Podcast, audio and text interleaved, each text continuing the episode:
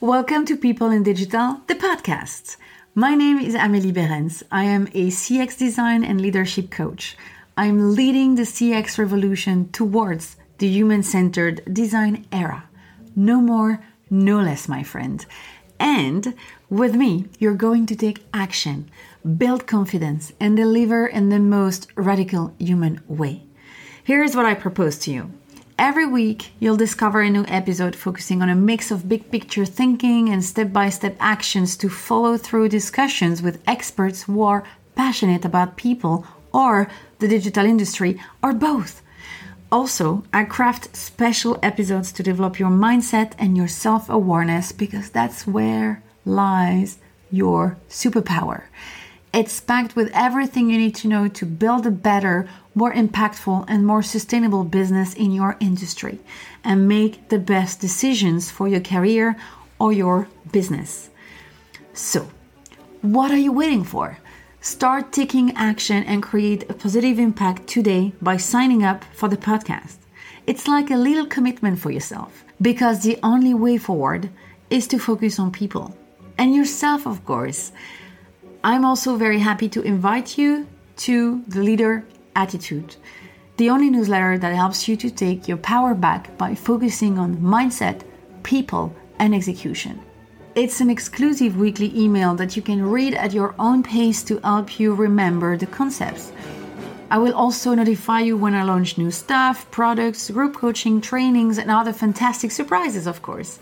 Sign up today on ameliebehrens.com all the links are also in the description.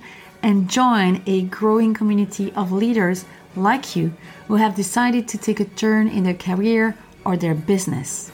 Oh, and one last thing please remember it's always a good moment to start. On to the podcast now.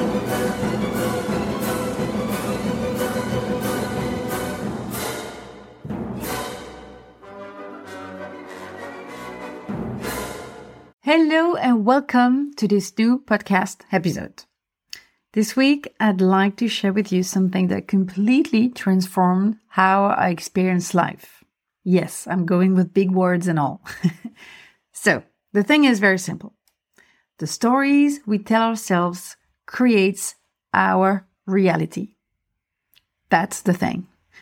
But let's unpack it, right? Because there is many things in this that are very valuable, especially for you, because I know you are looking to know yourself better and to understand how you function. So, to start with, I just have one question. Are you happy? Yeah, I know. It kind of sounds like a trivial question or a philosophical one, but actually, we all want to be happy whatever our definition of happiness is, this is what we want. What we really mean when we say we want to be happy is, I want to feel good. It's all about our emotions and feelings. Okay, maybe I'm breaking the news to you, but pursuing happiness means pursuing positive feelings. Things like delight, affection, love, thrill, passion, tenderness, wonder, comfort, safety, interest, curiosity, connection with ourselves or others, confidence, vitality, calm, all those things. That's usually what we are looking for to feel happy. We all have our own tastes in this area, but you get the idea, right? If you could feel this way consistently for your whole life, I don't think you'd worry much about your circumstances or your situation in life. That would be just details.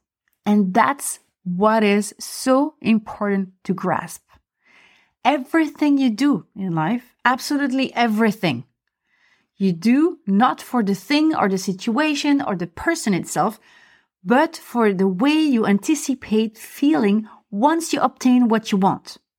Okay, Let me explain this more because it's essential for anyone who wants to, again, understand themselves.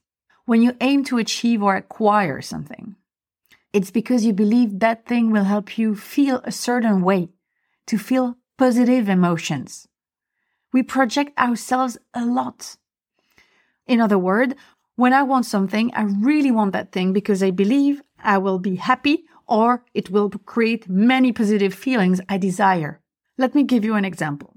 I live in the city and I adore going to the countryside during the weekends. One of my dreams is to have a house by the sea. So that's how I always express my dream. I want a house by the sea. I want a beach house. But it's not really the beach house I want. I believe if I have a beach house, I will have easy access to the peace, the rest, the space, and the serenity I associate with connecting to nature. And that, my friend, is where it all begins. The link between your thoughts and how you feel. The link between the stories we tell ourselves and how we experience life. The facts and circumstances in our lives are completely neutral, but they trigger emotions only through the filters of how we think about them. My beach house, for example, is just a house. There is nothing inherently right or wrong about it. Just a bunch of bricks, a garden, a house. But when I think about it, it creates positive thoughts and good feelings for me because I associate it with all the good things I just listed before.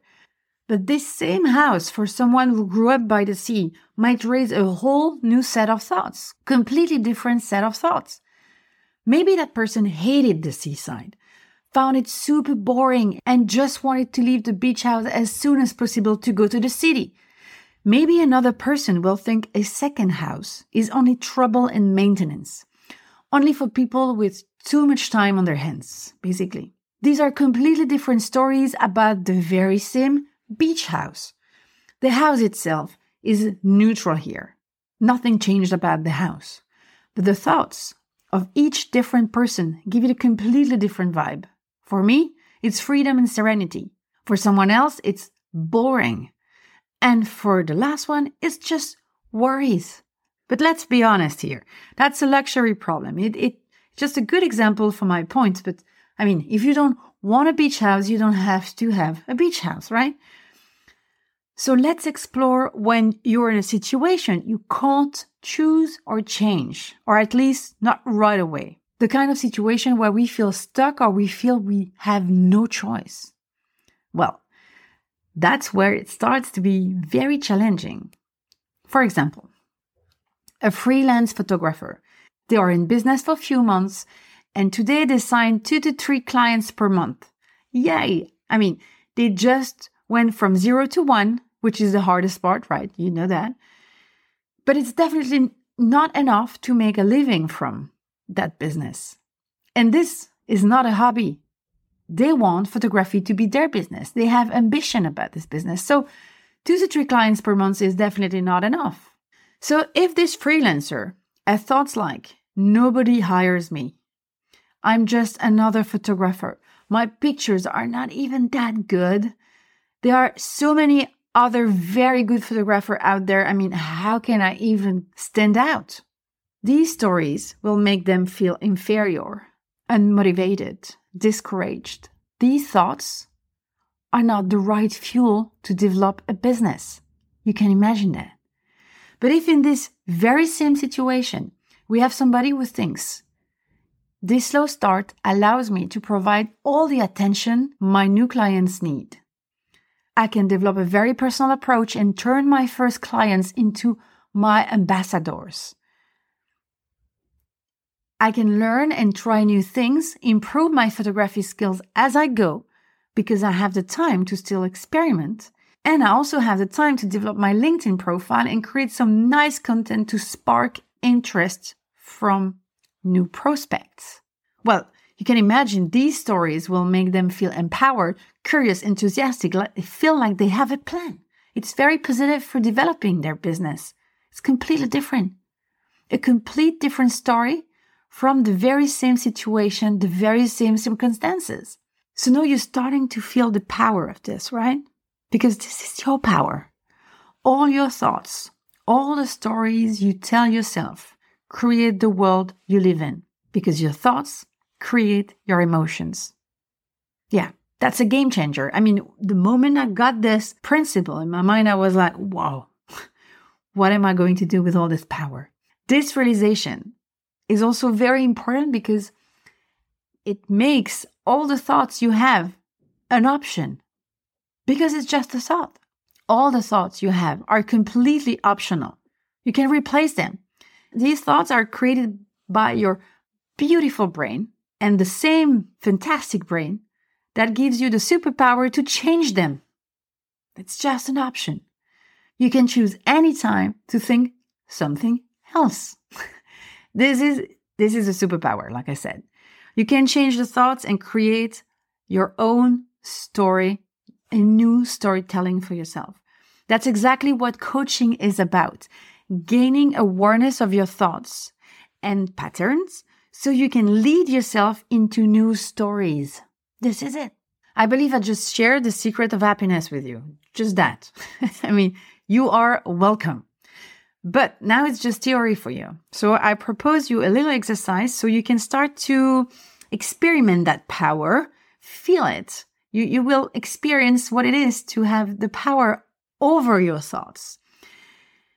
So it's a very easy thing. You just need a pen and uh, a notebook. I like to choose them wisely, you know, a nice notebook, a nice pen, because it makes the whole ritual more, you know, more sexy for me. But anything is good as long as you can uh, write into something. And the exercise is to start writing what you think daily for five minutes. Anything. You don't need to start to focus on, am I going to uh, gather happy thoughts or only things that I'm grateful for. No, nothing like that. It's very the most easiest exercise you will ever practice. You just write down every thought that comes to your mind on a paper. You don't have to reread them later. It's not even the point. The exercise is to start observing the thoughts that are constantly running into your mind because we can have thousands of thoughts per day but I guarantee you, they are always the same coming back because the brain loves repetition, loves comfort. So you will feel silly in the beginning, for sure, but just trust the process, start to practice without doing any other exercises, just by observing what you have in your mind on the spot. I like to do that in the morning. It's quite fresh in my mind. Um, just by observing, you will already learn so much about yourself and you will start to transform these thoughts because you will not be able to help that. You will observe what you think. And sometimes you say, okay, I cannot keep thinking this way. You will observe your own flaws into your thoughts patterns. It's very, very powerful.